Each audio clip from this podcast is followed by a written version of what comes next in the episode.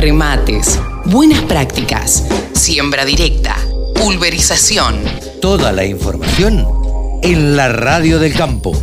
Javier Lauría es el periodista que se ocupa hoy en la Argentina de comunicar todos los temas referidos a ovinos. Y por supuesto no podía faltar en la radio del campo. Nos damos el gusto de saludar en esta mañana de sábado a Javier Lauría. ¿Cómo te va Javi? Buen día.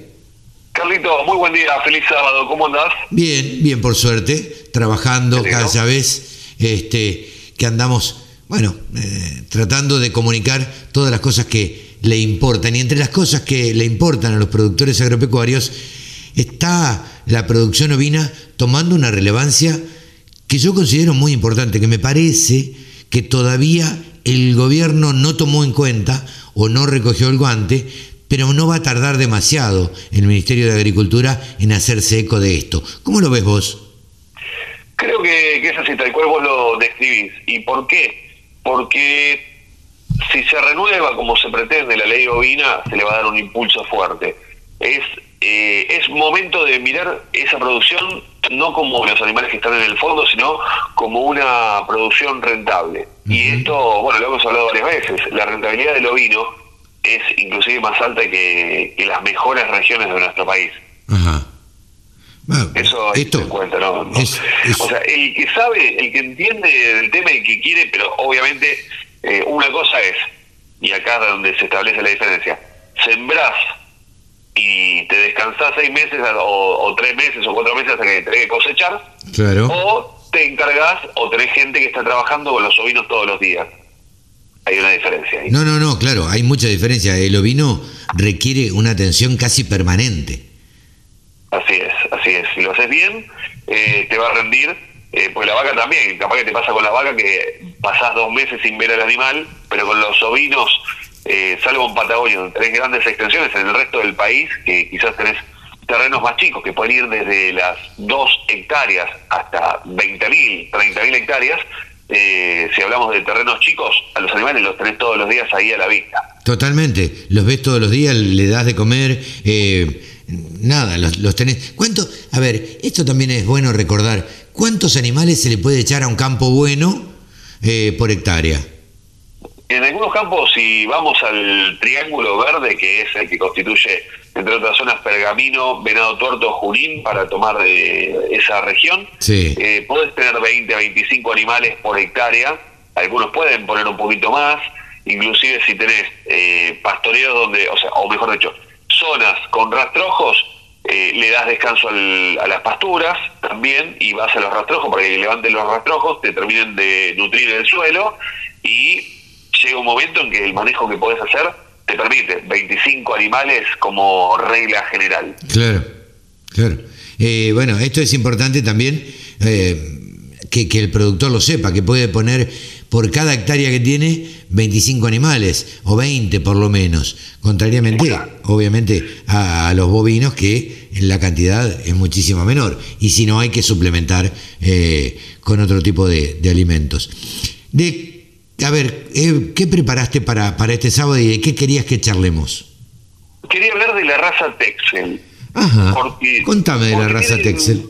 La raza Texel, y esto, o sea, el tema es que se habla cada vez más del cordero pesado como una posibilidad, justamente por esto que decíamos antes, eh, fue el preámbulo ideal, de hablar de tener 20, 25 animales. Mientras más podés engordar esos animales y ponerle kilos a esas 25 eh, por 4, es decir, 25 animales con cuatro patas caminando, versus quizás una o dos vacas, mientras más kilos puedes ponerle, más rendimiento le das a esa hectárea que estás utilizando. Claro. Eh, hay corderos, hay animales que eh, pasado un peso, y esto también pasa con los vacunos, pasado determinado peso te empieza a engrasar demasiado y la conversión se hace mucho más complicada y encima esa conversión la hacen en grasa. Claro.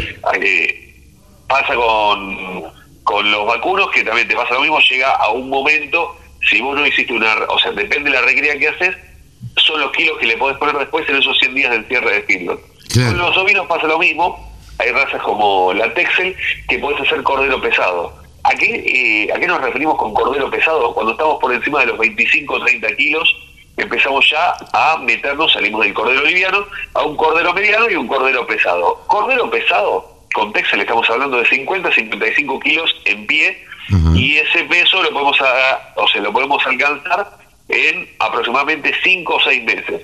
Ok, ok. Eso, Obviamente si el, lo distribuís, sí, el rendimiento de, de, de, de, esa res, digamos, debe ser el 50%, ¿no?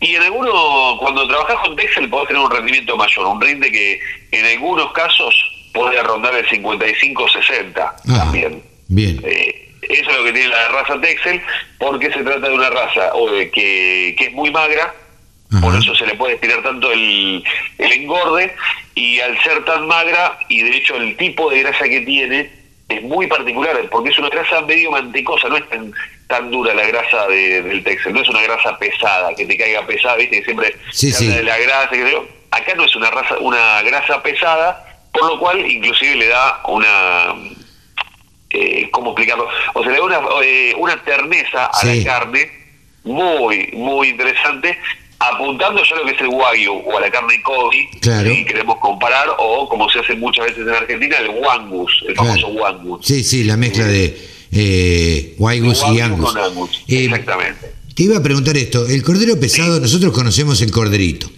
Para hacerlo al asador, digamos, a la cruz, como dicen los porteños, eh, es al asador y a la llama, y con llama, y con leña. Eh, ahora, de lo que estamos hablando del cordero pesado, es otro tipo de animal, es un animal más grande, que sirve y que tiene otro propósito, no solamente para hacerlo al asador, ya sería un animal muy grande para hacerlo al asador, ¿no es cierto? Sí, para hacerlo al asador, de hecho, tendrías que utilizar algún implemento adicional porque es un animal que te pesaría la red, la carcasa, unos 20 kilos. Claro. Así que no es tan simple como, como se hace, o sea, ya tenés que pensar en un esquema similar a, a hacer media red de, de un- de una vaca, porque esos 25 o 30 kilos, 25 te diría, eh, son bastante difíciles de manejar. Pero más que todo no se suele, cuando ya estamos hablando de, de animales que te pesan más de, de 15, 18 kilos limpios, la carcasa, eh, se empieza a hablar ya de cortes. Y ahí es donde empieza a jugar de manera interesante el cordero pesado, porque empezás a llevar esos cortes a las urbes. La persona que está escuchando en este momento la radio del campo y vive en un terreno eh, con cemento, o sea, donde tenés pavimento en la puerta de tu casa y quizás tenés eh, una zona más urbana, sabe que quizás es más difícil conseguir eh, cortes de ovinos y capaz que come dos veces al año. Entonces, Claro. Esa necesidad de posicionamiento, esa necesidad de que eh, se aumente el consumo per cápita de carne ovina que ronda el kilo 100, el kilo 600, según estadísticas, permitiría con el cordero pesado mejorar y aumentar la distribución, adicionándote un dato, de todas las carnes, salvo las del pescado, de todas las carnes es la más sana la del cordero. Bueno, esto es para tenerlo en cuenta, ¿no? Que estamos comiendo una carne sana, fundamentalmente. De todas las grasas es la que menos la que menos perjudica. Eh, y de hecho la, la carne tiene eh, omega 3, 6 y 9 que te aporta, es anticancerígena, tiene un montón de cualidades muy muy buenas la carne ovina, por lo cual es un desperdicio que no se puede acceder tan fácilmente como se accede a lo que es la carne vacuna, porcina, aviar e inclusive el, el, el pescado. El pescado, claro. Bueno, em, em, uno que es medio fanático de esto está tratando de luchar por eso y porque eh, en algún momento eh, se hagan algunas campañas de difusión y de concientización y por otro lado de difusión, de distribución también, porque uno puede, o, o qué sé yo, cualquiera puede hacer una campaña grande eh, de difusión, pero si uno no lo encuentra en una carnicería, la verdad es que Doña Rosa va a ir, va a preguntar y va a pedir milanesas de cordero y no las va a conseguir.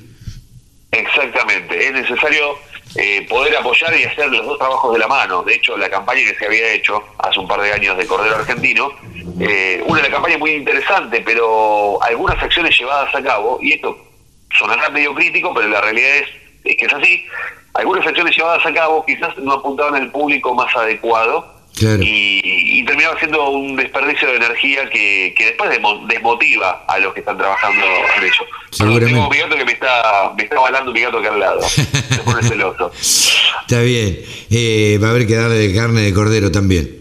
Sí, le gusta, le gusta. Así que bueno, eso de eso se trata la raza textil. Un último datito es que, eh, que a veces se pregunta, ¿la raza textil puede estar en todo el país? Eso. ¿Puede estar en todo el país? Sí. Eh, se recomienda, por supuesto, hoy en día está más bien desde Chubut hasta Corrientes, recorriendo toda la línea oeste de nuestro país, eh, incluyendo provincia de Buenos Aires. Se puede ampliar y en el caso de querer llevarlo a zonas más frías, lo que se recomienda es llevar ejemplares, o sea, machos, que sean sobre hembras locales. Porque esas son las hembras que ya están más adaptadas al medio. Y después se hace una, una absorción. Primero va a ser un animal media sangre, se retienen las hembras. Y después ya se va haciendo la absorción hasta llegar al F6 para tener un, un puro por cruza. Claro. Bien. Bien, la verdad que nos has clarificado algo más que uno aprende de los ovinos y conocer de a poco las razas eh, que van tomando impulso en, la República Argentina y que esperemos que pronto eh, se empiecen a, difundir eh, de parte de las asociaciones de criadores y, y demás. Javi, muchísimas gracias. ¿Te parece que sigamos con los precios? Sí, claro, Carlos. Paso a contarte en detalle. Esta semana en los mercados de lanas australianos se han ofertado 46.500 fardos, de los cuales se comercializó el 90,7%. Sin embargo, tengamos en cuenta que para estos días se habían inscrito durante el cierre del periodo anterior 50.000 fardos. En cuanto a la comercialización, se dieron valores sostenidos para las lanas merino y valores con quebrantos para lo que son lanas cruzas. A tener en cuenta que empiezan a escasear las lanas finas y superfinas, por lo cual el foco que estaba antes en esos segmentos se empieza a trasladar en la búsqueda específicamente de lanas de 18 micras y media a 21 micras y media. El mercado dio señales positivas en cuanto a lo que fueron las actividades en Fremantle, en el oeste, a contracara de lo que veníamos observando en esos días. Fueron dos jornadas comerciales las que se hicieron esta semana por el feriado del lunes, así que lo que se observó fue, en cuanto a los mercados de Sydney y Melbourne, quebrantos. Pero, como les decía, fueron señales positivas en el mercado de Fremantle. A tener en cuenta, hubo buena participación de compradores chinos, sin embargo, los dos más importantes estuvieron trabajando en diferentes días, por lo cual no compitieron tanto entre ellos. También mucha participación de los grandes compradores de origen australiano. Para la semana próxima se han inscrito a estos días 53.000 fardos. Pasando al mercado neozelandés, esta semana se, han, se ha trabajado solamente en la isla sur con una oferta que se había anticipado y fue exactamente esa de 8.700 fardos y una, un rechazo de nada más que el 7%. Por otra parte, para la semana próxima se han inscrito para lo que es la isla norte 11.200 fardos y la isla sur 7.300 fardos. Señales positivas en el mercado neozelandés. Vamos a ver los valores que refleja el sistema CIPIM para estos días para tener referencias en cuanto a las lanas justamente en nuestro país. Cuando hablamos de lana de 17 micras, lana superfina de 60% de rinde del peine, la preparto 7 dólares con 52, pop posparto 7 dólares con 26. La de 20 micras 55% de rinde, 4,48 y 4,37. 24 micras y media 60% de rinde, 3 dólares con 26 y 3,21. 27 micras ya una cruza patagónica, 55% de rinde, 1 dólar con 96. Y ahora vamos a ver ya eh, lanas extra patagónicas. Vamos a ver lo que es lana de 20 micras, zona eh, Merino, provincia de Buenos Aires, de referencia 60% de rinde, con menos del 3% de materia vegetal, 4 dólares con 94, del 3 al 5% de materia vegetal, 4,69 y del 5 al 7% de materia vegetal, 4 dólares con 04.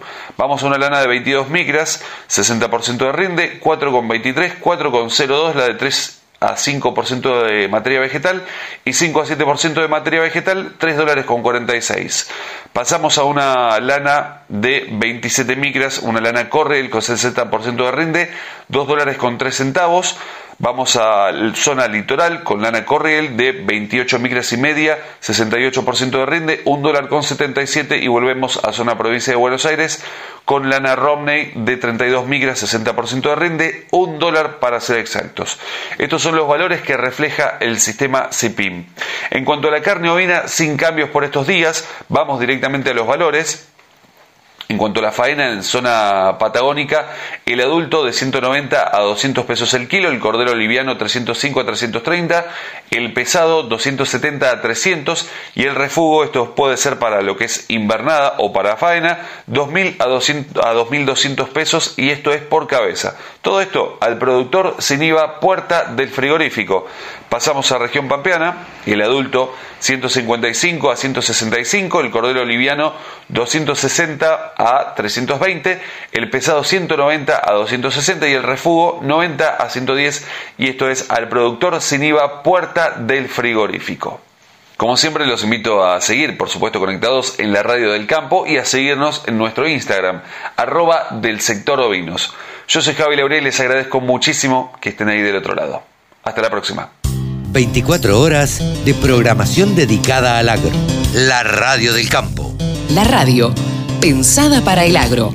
Bajate la aplicación.